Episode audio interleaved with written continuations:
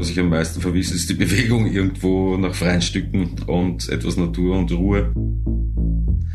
Mittlerweile habe ich Arbeit gefunden in der Wäscherei.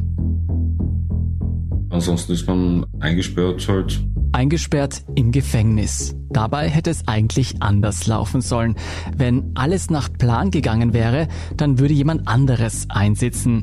Nämlich der Mann, der Österreich in eine der größten Korruptionsaffären der Zweiten Republik gestürzt hat. Es war ein typisch alkoholbedingtes Macho-Gehabe, mit dem ich ja wahrscheinlich auch die attraktive Gastgeberin beeindrucken wollte und ich habe mich prahlerisch wie ein Teenager verhalten und peinlich übersteigert auch agiert. Genau, Heinz Christian Strache. Hinter Gittern sitzt aber jener Mann, der den ehemaligen FPÖ-Chef reinlegen wollte. Eine Stunde am Tag ist spazieren gehen, wenn es nicht regnet. Der Mann, der die korrupten Fantasien von Strache auf Video aufgezeichnet hat. Ansonsten sind die Zellen, ja mein Gott, ich halte durch, ich versuche mich durchzukämpfen, so gut es halt geht. Julian Hessenthaler ist einer der beiden Drahtzieher des Ibiza-Videos. Er ist der Mann, der Strache im Juli 2017 in die Falle gelockt hat. Der gezeigt hat, wie weit der FPÖ-Chef gehen würde, um an die Macht zu kommen. Und wir brauchen etwas, was den Strache wegkegelt. Aus Eigensicherung schon. Es gibt ein paar sehr Vermögende, die zahlen zwischen 500.000 und 1,5 bis 2 Millionen. Strache, dessen Entgleisungen über Korruption und illegale Parteispenden 2019 eine Regierung sprengten und Ermittlungen ins Rollen brachten, die noch zwei Jahre später für ein Erdbeben im Bundeskanzleramt sorgten. Ich möchte daher Platz machen, um Chaos zu verhindern und Stabilität zu gewährleisten. Ich bin Lucia Heisterkamp vom Spiegel. Und ich bin Scholt Wilhelm vom Standard. In dieser und der nächsten Folge von Inside Austria besuchen wir Julian Hessenthaler im Gefängnis. Wir treffen frühere Wegbegleiter und erzählen seine Geschichte, wie er zum Drahtzieher des Ibiza-Videos wird und ins Visier der Polizei gerät. Wir rekonstruieren jenen verhängnisvollen Abend auf Ibiza und sprechen mit Personen, die dabei waren. Und wir finden heraus, wieso Julian Hessenthaler von allen Beteiligten in der Causa Ibiza bislang der einzige ist, der im Gefängnis sitzt.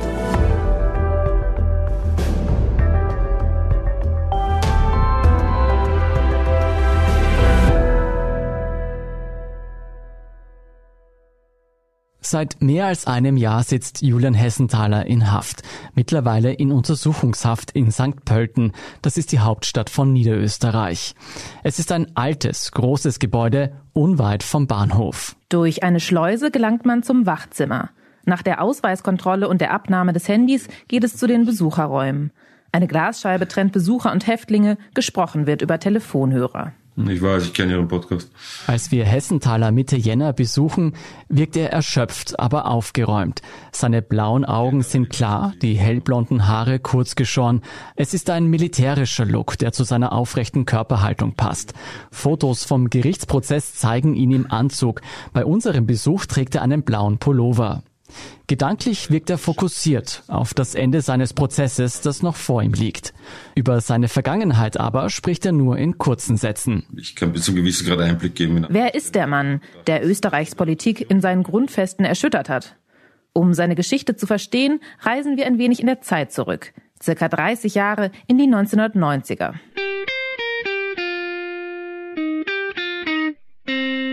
Just two hours ago, Allied air forces began an attack on military targets in Iraq. I did not have sexual relations with that woman. Österreich arbeitet am Beitritt zur Europäischen Union. Die Welt stürzt von einem historischen Ereignis ins nächste. Hello, Dolly. Diana, Princess of Wales, has been killed in a car accident. Gerhard Schröder löst nach 16 Jahren Helmut Kohl als Kanzler von Deutschland ab. Will ein Handy und will damit eigentlich jetzt erreichbar sein und ein bisschen telefonieren. If you're one of them, you can now glimpse the future with nothing more than a modem, a phone line and a few dollars a month. Mobilfunk und Internet verändern unser Leben. Und ein junger Rockmusiker aus Aberdeen wird zur Legende. Nirvana frontman Kurt Cobain was found dead at the age of 27, apparently the victim of a self-inflicted gunshot wound.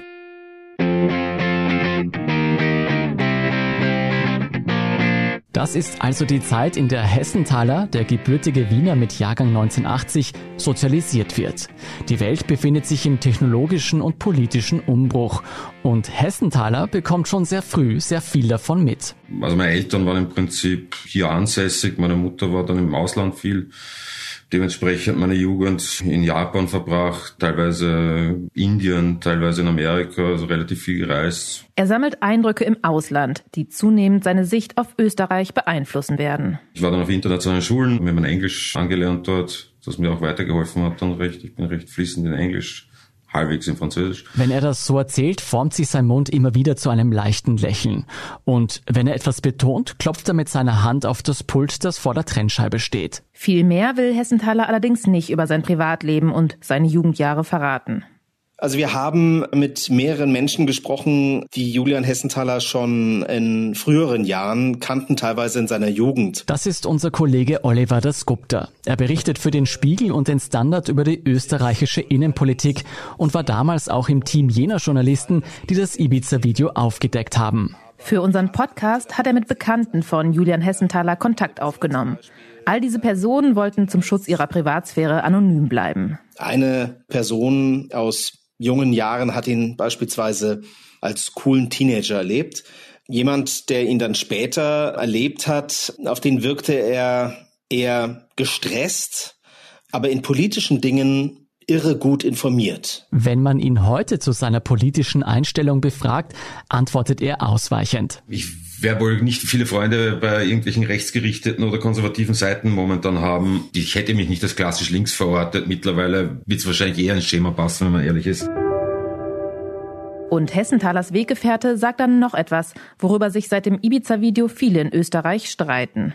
Also dieser Mann sagt auch jetzt über Hessenthaler, Julian machte auf mich den Eindruck, als ob er lieber bei den Guten ist als bei den Bösen. Hessenthalers Werdegang als privater Ermittler beginnt um 2010 herum. Er ist in Luxemburg, er kümmert sich um seine erkrankte Mutter und in dieser Zeit macht er eine prägende Bekanntschaft. Eigentlich mehr oder weniger durch Zufall. Ich habe jemanden kennengelernt über weitestgehende familiäre Verbindungen, der in einem westlichen Nachrichtendienst recht hochrangig war der sich selbst privat betätigt hat nachher und bei dem ich Gelegenheit hatte, einfach in der Zeit, wo ich nicht viel zu tun hatte, anhand der Pflege meiner Mutter viel Zeit zu verbringen. Es ist keine Karriere, die Hessenthaler anstrebt. Doch schon bald merkt er, dass er gut in der Analyse und im Erkennen von Zusammenhängen ist. Die Auftragsarbeiten häufen sich. 2014, 2015 zieht er nach München, um seine eigene Firma zu gründen. Die Bezeichnung Detektiv missfällt ihm. Lieber greift er auf den englischen Ausdruck Private Intelligence zurück. Also ich bin jetzt nicht jemand, der in der Welt herumrennt und Jason Bourne spielen will, sondern meine klassische Arbeit war mehr oder weniger eigentlich die Organisation und das Analytische von Informationen. Dieser Bekannte von mir, der mich auf diese Thematik gebracht hat, hat mich gerne eine Zeit lang eingesetzt für Informationsanalyse aus dem zentralasiatischen Raum und die Herausarbeitung von möglichen Zusammenhängen und validen Informationen. Hessenthaler beschreibt seine Tätigkeit weit weniger spannend als das, was seit Ibiza über ihn berichtet wird. Dass die Erzählungen so weit auseinandergehen, liegt auch daran, dass Hessenthaler bereits vor Ibiza das ein oder andere Mal im Feld tätig war. Also es ist dann relativ rasch nach dem Erscheinen des Ibiza-Videos gemunkelt worden, dass der Herr Hessenthaler vorher mit Polizeibehörden in Österreich zu tun gehabt hat. Das sagt unser Standardkollege Fabian Schmidt. Er recherchiert seit der Publikation des Ibiza-Videos zur Causa und hatte Hessenthaler bereits Anfang 2021 dazu interviewt. Tieferen Einblick in die Arbeit Hessenthalers sollen seine ehemaligen Mitarbeiter gegeben haben. Daraus ließ sich rekonstruieren, dass zumindest ein Teil der Arbeit von Julian Hessenthaler in Zusammenarbeit mit der Polizei erfolgt ist. Da ging es um so Dinge wie Zigarettenschmuggel, Zigarettenfälschung, also so recht übliche Jobs im Sicherheits- und Detekteibetrieb, wo die Polizei manchmal auf Menschen zurückgreift, die Dinge machen, die die Polizei nicht unbedingt selbst machen will, also sich wo einschleusen oder Kontakte in eher sinistre Ecken unterhält. Und das dürfte Hessenthaler gemacht haben Mit der Zeit lernt man sehr viele Leute in dem Metier kennen, die aus sehr speziellen Backgrounds kommen, wenn man so will. Damit meint Hessenthaler Menschen, die beim Militär oder bei Geheimdiensten waren. Natürlich eignet man sich Sachen an. Es ist auch nicht uninteressant, muss ich zugeben. Es hat mich sogar gereizt teilweise. Und ich habe da gemerkt, dass ich für gewisse operative Tätigkeiten durchaus eine Fähigkeit habe. Aber es ist jetzt nicht das, was klassischerweise meine Tätigkeit war und das, was in der Öffentlichkeit bekannt ist, ist eine Verzerrung dessen, was stattgefunden hat, aber wie auch immer.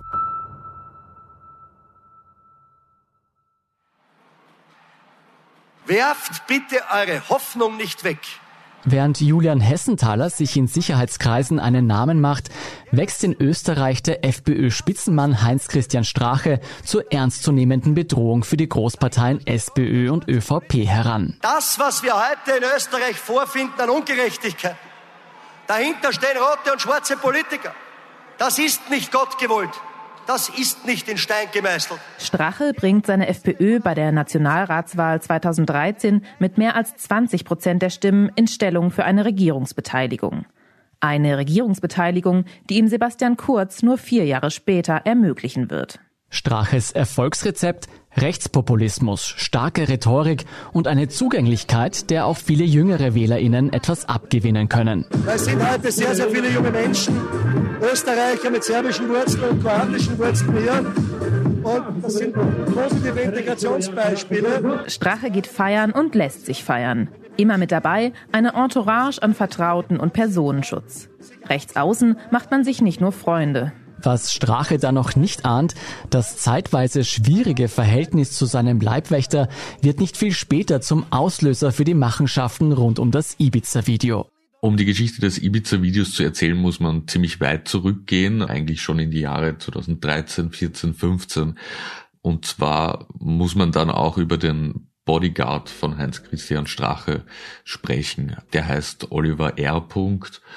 und der durchlebte eine ziemlich schwere Erkrankung und hat dann später vor den Ermittlern ausgesagt, dass er im Zuge dieser Erkrankung das Gefühl hatte, sehr schlecht behandelt worden zu sein von der FPÖ und auch von Strache persönlich. Wut staut sich im Bodyguard auf und es entsteht offenbar der Wunsch, sich an seinem Arbeitgeber zu rächen. Der hat dann begonnen, Gerüchte über Strache zu streuen, hat begonnen, Straches Aktivitäten zu dokumentieren etc. und das seinem Anwalt übergeben, dem M. -Punkt. Dieser Anwalt M ist die zweite Schlüsselfigur hinter dem Ibiza-Video. Er wird letztlich die Operation einfädeln und sich um die geschäftliche Seite kümmern. Als Anwalt M die gesammelten Materialien des Strache-Bodyguards erhält, wird ihm klar, dass er weitere belastende Informationen benötigt und dafür braucht er einen Profi. Im Prinzip bin ich zum Ganzen eigentlich komplett nonchalant gekommen. Ich hatte einen guten Freund, Herr Dr. M bekannterweise. Hessenthaler und der Anwalt Dr. M, wie er ihn nennt, hatten schon früher miteinander zu tun. Man hat bereits in anderen Angelegenheiten zusammengearbeitet und die jeweiligen Fähigkeiten kennengelernt. Und so gibt Anwalt M sukzessive auch Einblick in seinen jüngsten und potenziell politisch brisanten Fall. Ehrlich gesagt, ich war nicht sonderlich interessiert an österreichischer Innenpolitik. Ich fand die österreichische Innenpolitik immer komplett irrelevant für den Gang der Welt. Also mich war das Ganze ein, im besten Fall ein Feierabend-Hobby seinerseits und so habe ich es auch ernst genommen. Und trotzdem macht Hessenthaler seinem Anwaltsfreund den Gefallen und sieht sich das gesammelte Material des Bodyguards an. Unter anderem gibt es ein Foto von einer Sporttasche voller Geld. Geld, das Strache mutmaßlich über unlautere Wege erhalten haben soll. Einer Anzeige zufolge könnte das Geld von osteuropäischen Geschäftsleuten gekommen sein. Straches Ex-Leibwächter hat dazu gesagt, dass er 2013 eine Sporttasche mit großen Bargeldmengen in Straches Dienstauto gesehen und fotografiert habe. Man hat dann versucht, aus dem vorhandenen Material schon einen Skandal zu machen, was aber nicht gut funktioniert hat. Und dann wurde quasi die Idee geboren, man muss dieses Material oder diese Verdächtigungen noch viel plakativer herausarbeiten. Und das würde am besten funktionieren, indem man eben eine Falle konstruiert. Was zunächst als Racheplan für den Bodyguard gedacht war, entwickelt sich zur Herausforderung für Hessenthaler und Anwalt M. An einem Abend mit Drinks und offenen Worten werden Nägel mit Köpfen gemacht. Und ich hätte gemeint, ja gut, wenn, dann machen wir es halt richtig, aber dann muss ja auch klar sein, worauf du dich einlässt. Rückblickend gesehen glaube ich nicht, dass ihm klar war, worauf er sich eingelassen hat. Der Bodyguard, der das alles eigentlich ausgelöst hat, ist von diesem Zeitpunkt an so gut wie raus aus dem Plan. Seine Rolle rückt dann in den Hintergrund und soll dann noch eine interessante Wendung nehmen. Es ist ein bisschen eine Breaking Bad Geschichte, weil der Bodyguard dann seine schwere Erkrankung überlebt hat und es eigentlich dann wieder ganz reibungslos funktioniert hat mit Heinz Christian Strache. Und während er quasi diese ganze Ibiza-Geschichte ausgelöst hat, ist er selber bei Strache als Sicherheitsmann verblieben bis ganz zum Schluss, bis kurz vor dem Erscheinen des Ibiza-Videos. Für Hessenthaler und Anwalt M ist nach ihrem feuchtfröhlichen Abend jedenfalls klar, es gibt kein Zurück. Es gab ursprünglich die Idee, Strache bei einer Club-Eröffnung im ersten Wiener Bezirk abzupassen und in eine Falle zu locken. Der FPÖ-Chef hätte dabei gefilmt werden sollen, wie er unerlaubte Substanzen zu sich nimmt. Das ergibt sich aus den Ermittlungsakten, das hat aber nicht funktioniert, nicht zuletzt, weil Strache nicht aufgetaucht ist dort. Hessenthaler und Anwalt M müssen sich also etwas Besseres einfallen lassen und erfinden eine reiche Oligarchennichte namens Ayona Makarova. Nach der vermeintlichen Oligarchennichte wird jetzt international gefahndet. Mit diesen Fahndungsfotos sucht das österreichische Bundeskriminalamt den Lockvogel in der Ibiza-Affäre 2019. Von dem Lockvogel, der sich als russischer Oligarchennichte ausgab, wurden jetzt Fahndungsfotos veröffentlicht und um Hinweise gebeten. Diese Fahndungsfotos zeigen eine junge Dame mit langen glatten Haaren, hohen Wangenknochen, großen Augen, vollen Lippen und schmaler Nase. Mit allen äußerlichen Klischees ausgestattet und ihrem selbstbewussten Auftreten soll sie eine schwerreiche Russin verkörpern, die ihr unversteuertes Vermögen in Österreich investieren will. Doch der Weg nach Ibiza führt nicht direkt über Strache. Um Vertrauen aufzubauen, nehmen Hessenthaler, Anwalt M und Makarova zunächst den engsten Strache-Vertrauten ins Visier. Wissend, wie vereint wir heute sind, wissend, wie stark aufgestellt wir heute sind, wissend, dass Tugenden und Werte wie Ehrlichkeit, Aufrichtigkeit, Wahrhaftigkeit hier in unseren Reihen zu Hause sind, meine lieben Freunde. Dann hat man den Johann Gudenus, damals Vizeparteichef der FPÖ, als Ziel identifiziert als quasi schwächstes Glied in der Kette rund um Heinz-Christian Strache. Denn Gudenus hat zumindest drei Dinge, die ihn als Schlüsselfigur prädestinieren. Er spricht Russisch, kann Strache überzeugen und er hat etwas, das die vermeintliche Oligarchennichte gerne hätte. Die Familie Gudenus besitzt ja einige Ländereien und man hat also diese falsche Oligarchennichte erfunden, die einige dieser Grundstücke kaufen möchte. Über eine gemeinsame Bekannte und Immobilienmaklerin von Anwalt M und Tajana Gudenus, der heutigen Frau von Johann Gudenus, kommt man ins Gespräch. Anwalt M gibt vor, die reiche Russin und ihre Zahlungsfähigkeit überprüft zu haben. Ende März 2017 wird Ayona Makarova schließlich Johann Gudenus in einem Fünf-Sterne-Hotel in Wien vorgestellt. Da war zwar schon durchaus erkennbar, dass eine gewisse Korruptionsneigung vorliegen könnte. Allerdings ging es da um Sachen, die öffentlich wahrscheinlich verwerflich sind, aber jetzt nicht das, was mich jetzt vom Sessel gehauen hätte. Der Fisch beißt also an, aber Hessenthaler merkt, er wird nachfassen müssen. Also es ging dann rasch über den Ankauf des Grundstücks hinaus und Gudenus und Hessenthaler haben sich dann bei anderen Anbahnungstreffen darüber unterhalten, wie man das Geld der Oligarchin, das aus zweifelhafter Quelle stammt, denn nach Österreich bringen könnte, möglichst einfach. Und da wäre es natürlich sinnvoll gewesen, wenn man gewisse Menschen kennt, die wissen, wie das geht, die aber auch sozusagen ein Ohr haben bei Finanzmarktaufsicht, Justiz etc., um eben Alarm schlagen zu können, wenn etwas schief läuft und wenn das Geld genauer unter die Lupe genommen werden würde. Es wird also eine Videofalle in einem weiteren Wiener Luxushotel vorbereitet. Und diesmal soll auch Heinz-Christian Strache dabei sein. Doch bevor es ins Hotel geht, verabreden Hessenthaler und Anwalt M nochmals ein Vortreffen mit Gudenus. Bei ein paar Bier in einem Gasthaus wird ihr Vorhaben bestärkt. Hessenthaler und Gutenus unterhalten sich da quasi über Firmenkonstruktionen, die sie aufsetzen könnten, um Geld hin und her zu verschieben. Und der Sinn dieser ganzen Gespräche war von der einen Seite gewissermaßen schon zu zeigen, dass Gutenus eine gewisse Bereitschaft hat, zumindest Geld aus dubioser Quelle zu verschieben und damit Geschäfte zu machen, was Gutenus selbst nachher natürlich vehement bestritten hat Fakt ist aber, dass es schon merkwürdige Konstrukte waren, über die die beiden gesprochen haben. Konstrukte, die man eigentlich nicht braucht, wenn jemand sauberes Geld nach Österreich bringt.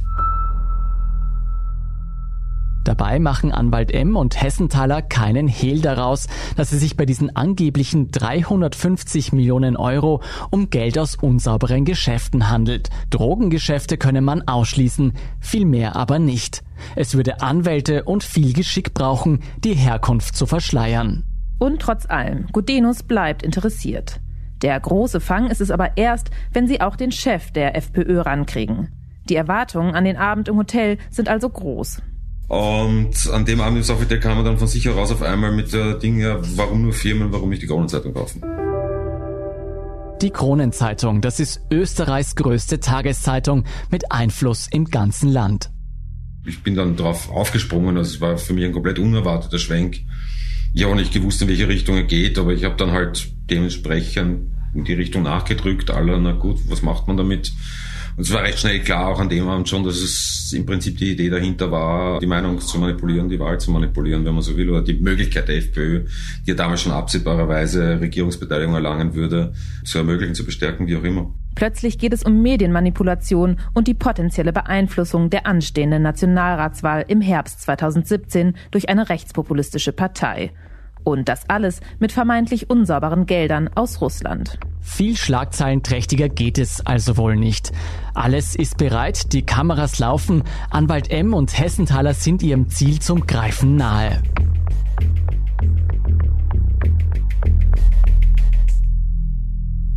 Nur tauchte halt Strache nicht auf. Die Zielperson Strache hängt im Parlament fest und wird an diesem Abend nicht mehr ins Hotel nachkommen können. Die Falle schnappt ins Leere, das Treffen wird vertagt. Und ja, dann wusste man eben, Strache urlaubt gern auf Ibiza, die Familie Gudenus ist auch dort und so hat man dann diesen Termin ausgemacht und das führte dann zu diesem Abend auf der Finca. Das war alles recht auf kurzer Schiene gefahren. Nicht den Anspruch, den ich daran gehabt hätte, offen gesagt. Zum Glück muss man sagen, hatten wir so viel Vertrauen aufgebaut, beziehungsweise waren die Beteiligten so naiv, die diversen Mankos nicht näher zu hinterfragen, beziehungsweise konnten wir die Fragen abwälzen. Also man hat schnell noch bei Airbnb eine Finca gebucht. Der Herr Hessenthaler hat einen Bekannten vorausgeschickt nach Ibiza mit einem Koffer, in dem sich technisches Equipment befand und so wurde diese Falle dann vorbereitet und umgesetzt.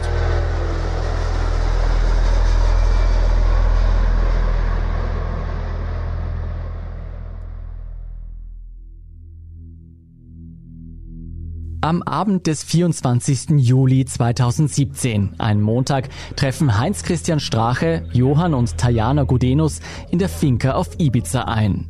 Sie werden empfangen von der vermeintlichen Oligarchennichte und Julian Hessenthaler, der sich als ihr Begleiter ausgibt. Keiner der Gäste ahnt, dass Hessenthaler das Treffen heimlich filmt. Strache und seine Begleiter bleiben etwa sieben Stunden in der Villa. Sie sitzen um einen Couchtisch herum, es wird geraucht und getrunken.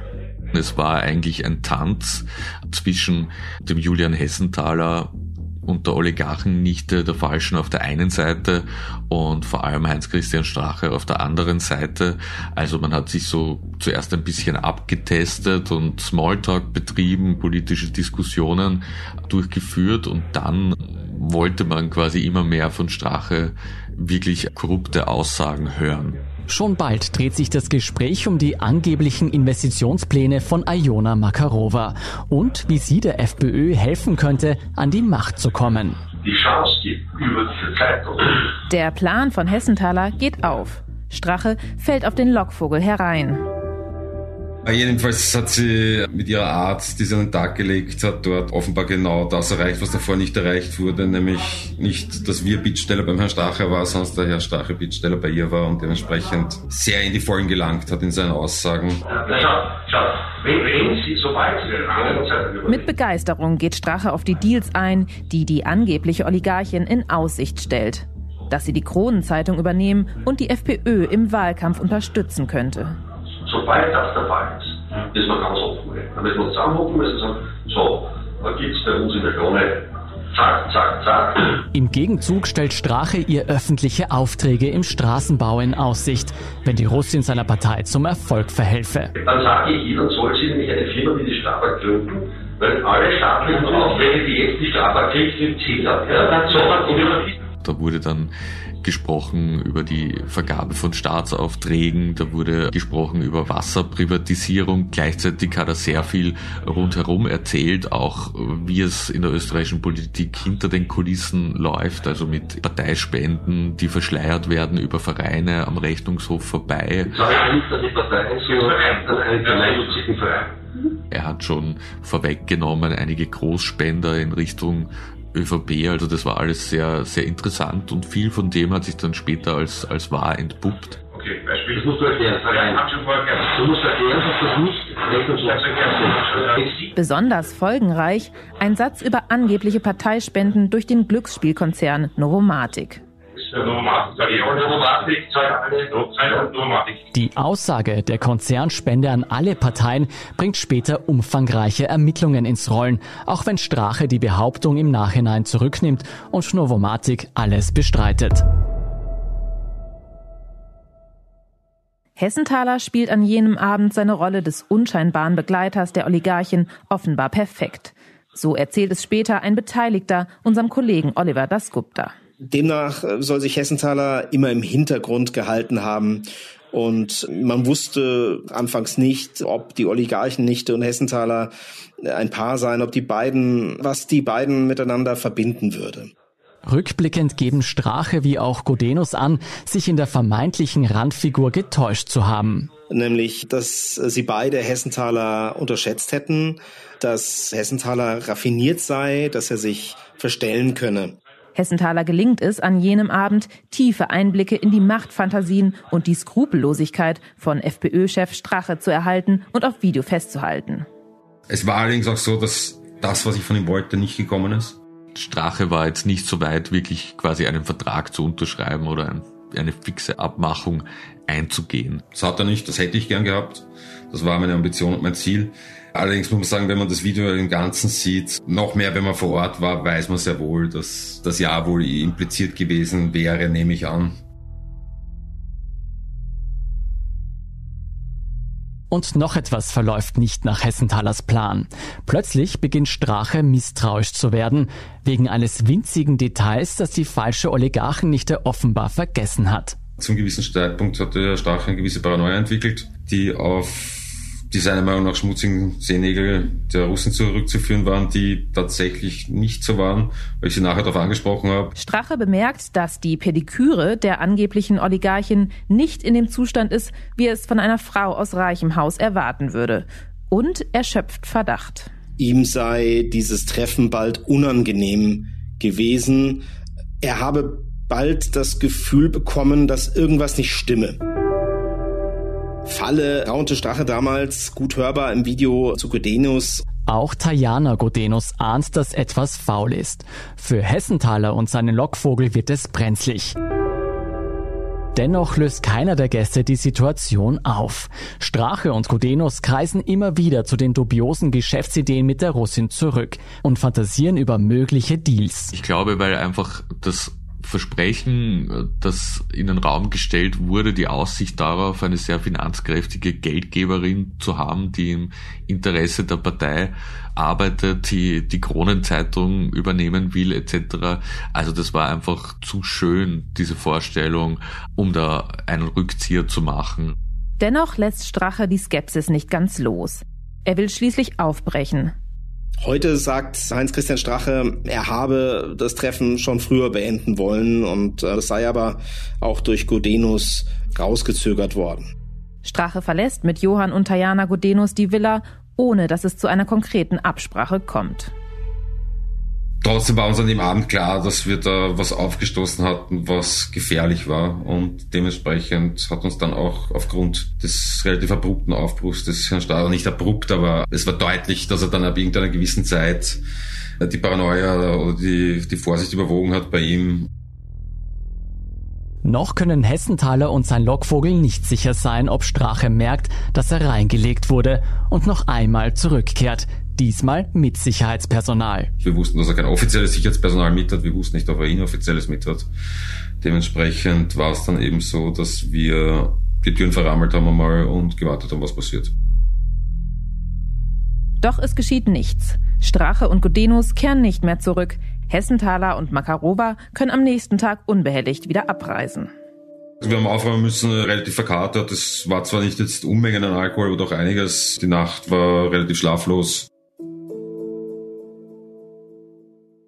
Rückblickend sagt Hessenthaler, er sei erstaunt, wie leichtgläubig und naiv Strache und Godenus in seine Falle getappt sind. Also ich hätte Background-Checks erwartet, ich hätte Security erwartet, ich hätte ich weiß nicht was erwartet und nichts davon kam. Und dann kamen Aussagen, die so grenzwertig oder jenseitig waren. Strache erklärt im Nachhinein, er habe sich überhaupt nur auf den Abend eingelassen, weil er ja abseits vom politischen Alltag und fern von Österreich gewesen sei. Wörtlich sagte er, im Urlaub gehe es einfach lockerer zu. Zurück in Wien, so behauptete Strache später, habe er das Treffen rasch ad acta gelegt.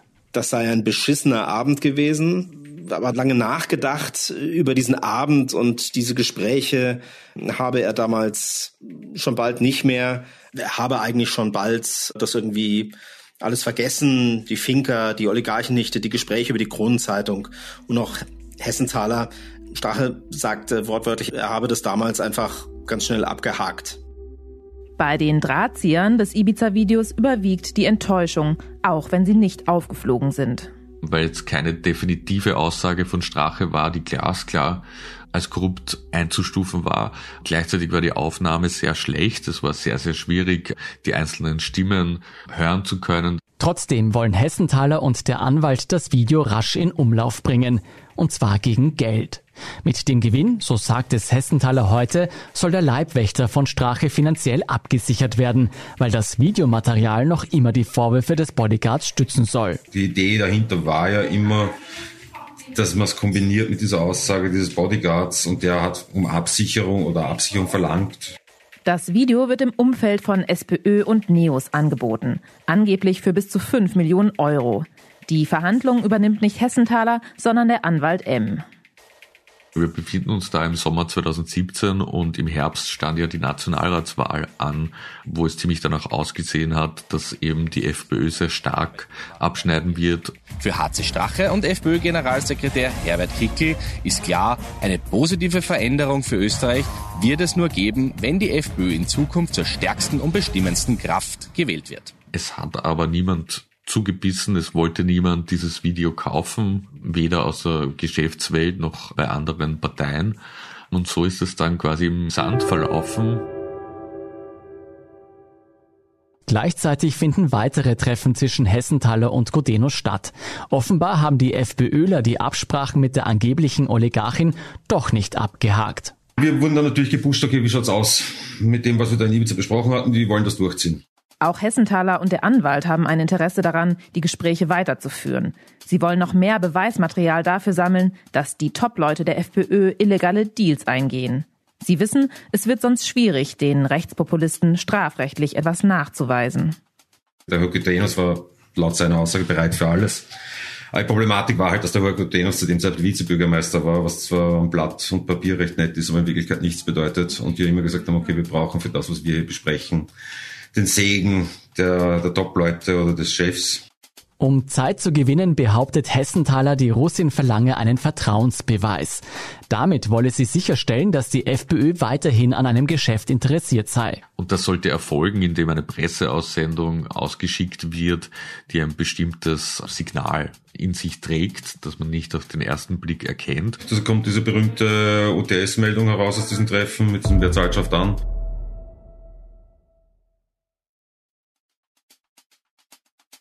Tatsächlich lässt die FPÖ am 14. September 2017 eine Pressemitteilung verschicken. Darin wird ein Miteigentümer des Baukonzerns Strabag kritisiert. Die Meldung endet mit mehreren Kürzeln, aus denen der Satz hervorgeht, wer zahlt, schafft an. Die geheime Botschaft ist klar. Die FPÖ ist nach wie vor an einem Deal interessiert. Gudenus trifft sich ein weiteres Mal mit Hessenthaler. Und er kam dann eben zu mir und sagte, okay, der Strache wäre bereit für ein zweites Treffen. Aber es kommt nie zu einem weiteren Treffen mit Strache und Godenus. Die FPÖ steckt nun mitten im Wahlkampf. Strache ist offenbar mit den Gedanken woanders. Je weiter der Abend entfernt lag, desto weniger erfolgsversprechend erschien es ihm offenbar, mit der Oligarchennichte weiterzumachen.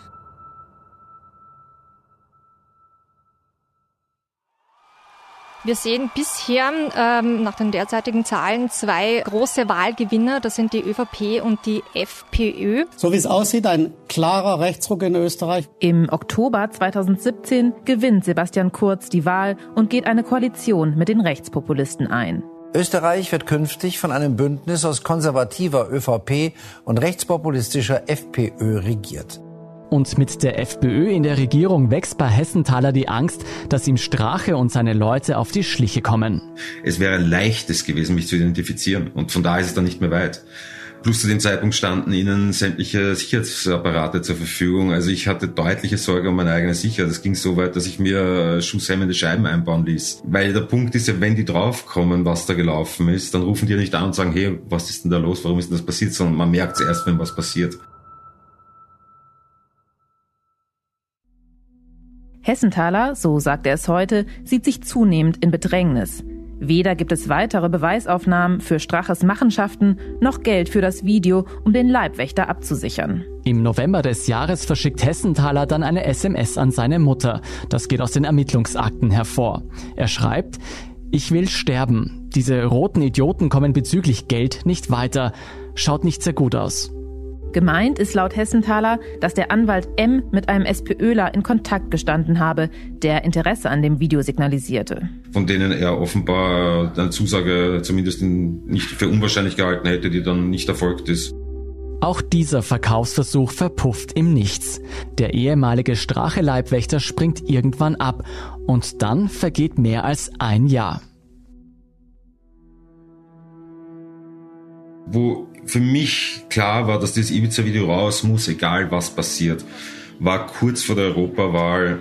Four days, 28 countries have their say in the 2019 European elections. Mit Anbetracht auf diese ganzen rechtspopulistischen Bewegungen zur Europawahl. Man muss sich in Erinnerung rufen, dass damals davon ausgegangen wurde, dass diese sich vereinigen würden, vielleicht sogar die Wahlen gewinnen würden. Rechtsnationale Parteien sind mittlerweile in fast allen Parlamenten in Europa vertreten. In Frankreich erweckt die Gelbwestenbewegung, Kandidaten für die Europawahl im Mai aufzustellen. It is that there's likely to be a big shake-up in the European political spectrum. The spokesman of Germany's far-right Alternative für Deutschland recently said he hopes the results will teach some self-doubt in Brussels. Und zu dem Zeitpunkt, mit all dem drumherum, was passiert ist, war das schon, das war durchaus ein Motivator für mich. Hessenthaler und der Anwalt M beschließen, das Videomaterial verschiedenen Zeitungen anzubieten. Es gab offenbar eine erste Vermittlung zu Falter-Chefredakteur Florian Klenk, der aber den Termin offenbar nicht wahrnahm, so liest sich das in den Akten. Und dann wurde quasi über eine Bekannte von Julian Hessenthaler der Kontakt Richtung Süddeutsche Zeitung hergestellt. Und über einen anderen Kontakt bekommt der Spiegel Wind von der Sache. Es gibt mehrere Treffen der Süddeutschen Zeitung und des Spiegels mit ihren Informanten wo man mit einer Spezialbrille dann am Laptop Szenen einsehen konnte und in minutiöser Arbeit versuchte man eben dieses Video durchzugehen und entschied sich dann im Mai 2019, dass jetzt der richtige Zeitpunkt sei, dass man fertig sei mit der Arbeit Wenige Wochen vor der Veröffentlichung kommt es zu einem ersten öffentlichen Hinweis auf die Ibiza-Affäre. Ich handle gerade ziemlich zurückguckst und Red Bull bezahlt mit ein paar FPÖ-Geschäftsfreunden in der russischen Oligarchenvilla auf Ibiza. Der deutsche Satiriker Jan Böhmermann spielt in einer Videobotschaft bei einer österreichischen Preisverleihung auf das dubiose Treffen in der Villa an. Und verhandle darüber, ob und wie ich die Kronzeitung überleben kann und die Meinungsmacht in Österreich nämlich weiß. Noch versteht allerdings kaum jemand die rätselhafte Anspielung. Hessenthaler hält sich zu dieser Zeit in Deutschland auf. Er habe Böhmermann das Video zuspielen lassen, erklärt er später. Dieser habe jedoch nichts mit der Veröffentlichung zu tun haben wollen. Zu dem Zeitpunkt ahnt Hessenthaler offenbar bereits, dass er nach dem Erscheinen des Videos ins Visier der Justiz geraten könnte. Einen Tag vor der Veröffentlichung schreibt er einen Brief an den Bundespräsidenten Alexander van der Bellen. Er habe in einem Zitat heiklen Medienprojekt die Korruptionsanfälligkeit der FPÖ belegen können und sei nun in Sorge, mit nicht rechtsstaatlichen Mitteln verfolgt zu werden, da die Freiheitliche Partei den Sicherheitsapparat kontrolliere. Ich hatte die Befürchtung, dass es in diese Richtung gehen könnte. Einerseits, weil der Herr Doktor mir damals relativ kurz nachdem dieses Böhmermann-Auftritt war, mitgeteilt hatte, dass ein Polizeibeamter bei ihm war, der ihm gesagt hätte, dass äh, wortwörtlich, glaube ich, was, wir haben genug Teilzeitpolizisten, durch was in den Kofferraum legen. Und wenn nichts passiert, passiert nichts, war, glaube ich, die zitierte Aussage. Es ist eine Warnung, glaubt Hessenthaler, die zeigt, die Behörden werden versuchen, ihm etwas anzuhängen. Am 17. Mai 2019 veröffentlichen schließlich Spiegel und Süddeutsche Zeitung Ausschnitte aus dem heimlich gedrehten Video. Exklusive Recherchen des Spiegel und der Süddeutschen Zeitung deuten darauf hin, dass der Vizekanzler eines EU-Staates bereit wäre, den Rechtsstaat zu opfern für die Macht, gerne auch mit Hilfe aus Russland. The then opposition leader of the right-wing Freedom Party was caught on video discussing dirty tricks to win the upcoming election. Geld fließt dafür keines an die Drahtzieher. Ihre Identität bleibt zunächst geheim. Laut Spiegel Online ist das Treffen offensichtlich als Falle für die FPÖ-Politiker organisiert worden. Offenbar von unbekannten Kräften über Monate vorbereitet. Eine angebliche russische Geschäftsfrau, die Millionen in Österreich investieren wolle. Das Ibiza-Video löst einen der größten politischen Skandale der europäischen Nachkriegsgeschichte aus. Nur einen Tag später kündigen Strache und Godenus ihre Rücktritte von allen politischen Ämtern an. In einem siebenstündigen privaten Gespräch in meinem Urlaub wurde ich ja unter Ausnutzung einer zunehmenden Alkoholisierung und ja, es war eine besoffene Geschichte und ich war in einer intimen Atmosphäre verleitet, auch unreflektiert und mit lockerer Zunge über alles und jedes zu polemisieren. Abends erklärt Bundeskanzler Sebastian Kurz die Koalition mit der FPÖ für beendet. Genug ist genug. Shortly after the Vice Chancellor's resignation, thousands of people gathered at the Chancellery to express their indignation with the far-right Freedom Party. Es wird vorgezogene Neuwahlen in Österreich geben. Coming out of a corruption scandal, the former Austrian Chancellor defends his title. It's a historic day for the People's Party in Austria. ÖVP und Grüne konnten viele Stimmen hinzugewinnen. Die FPÖ hat nach ihrem Skandal um das Strache-Video auf Ibiza und neuen Korruptionsvorwürfen massiv verloren.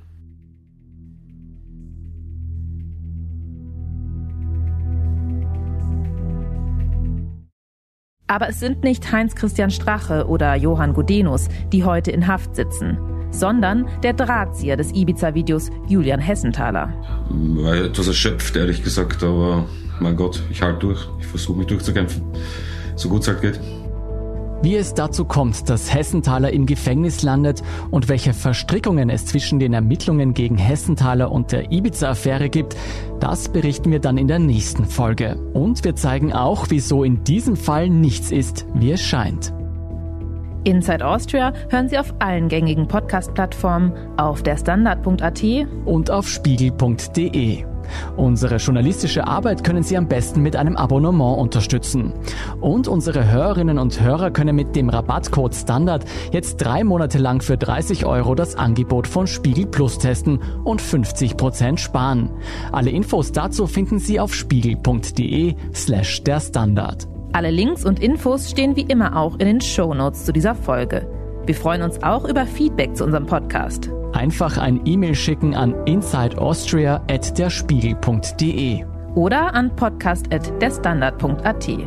Danke fürs Zuhören und allen, die an diesem Podcast mitwirken. Das waren in dieser Folge vor allem Ole Reismann und Christoph Grubitz. Ich bin Lucia Heisterkamp. Ich bin Jolt Wilhelm. Wir sagen Tschüss und Baba.